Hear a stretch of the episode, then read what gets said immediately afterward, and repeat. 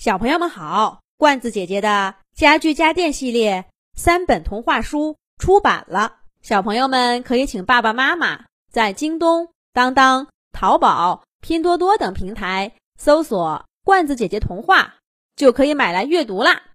这一集的《动物西游》节目，罐子姐姐继续给小朋友们讲毛驴塔塔系列故事《奇妙的小世界》第三集。植物世界接下来登场的。是芳香的花草。毛驴塔塔先闻到一阵蔷薇似的香气，但出现在他眼前的，并不是蔷薇花，而是一种艳黄色的小花朵。他们介绍自己的名字，塔塔也没听清楚，因为这些花很快就退下去，换成了一股清苦的，好像茉莉的味道。这当然也不是茉莉。而是另一种叫不出名字的小花，红色的、粉色的、蓝色的、紫色的，甚至黑色的，一片一片的花朵出现在毛驴塔塔的眼前，带来一阵一阵不同的香气。有时候，它们还混合成一片花海，那气味自然也混成一团。它们究竟是谁呢？毛驴塔塔。一朵都没有认出来。不过，他们似乎故意不让塔塔看清楚自己的样子，毫无保留展示的只有花香。小花朵们就好像是一群最有想象力的香料师，无论哪种味道，都洋溢着快乐的气息。毛利塔塔闻着、嗅着，渐渐的也感到快乐起来了。但就在这个时候，香味消失了，缤纷的色彩也不见了。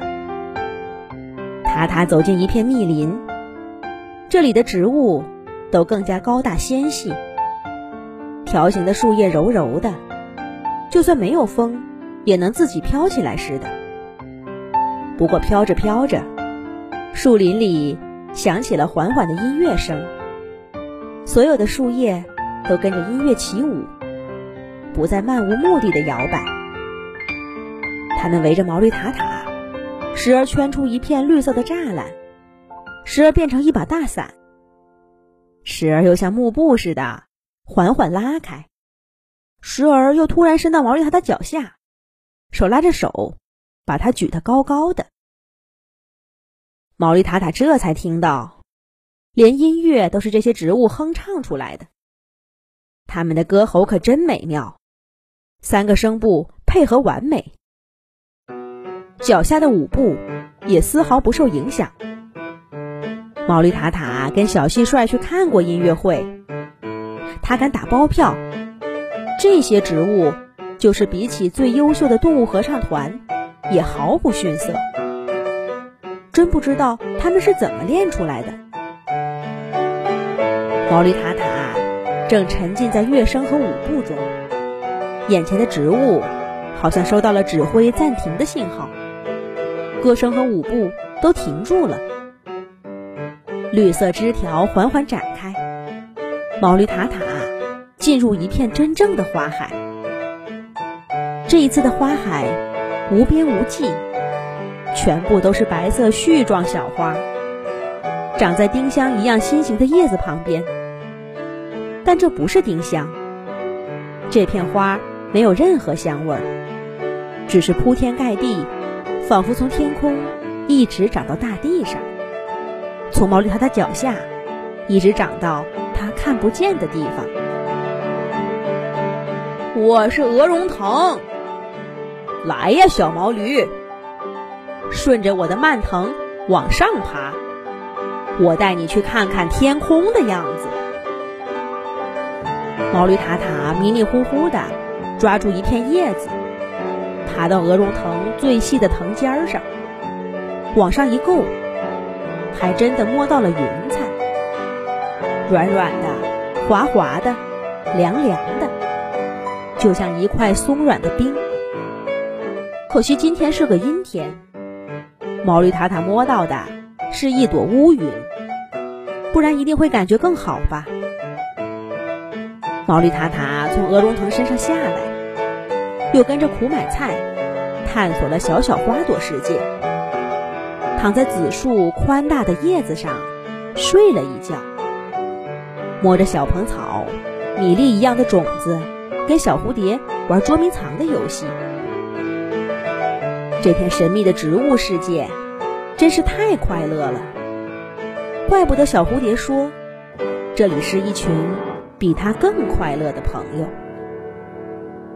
可这些小植物究竟是谁呢？以前都没听说过这些名字。毛利塔塔刚想问这个问题，他眼前五彩缤纷的世界一下子消失不见了。毛利塔塔低头一看，他自己正站在村口的一片荒草地里，这里原本住着一户人家。可几年前搬走了，再也没有人搬进来。这个院落很快就破败了，被杂草占领了领地，平常几乎没有人来。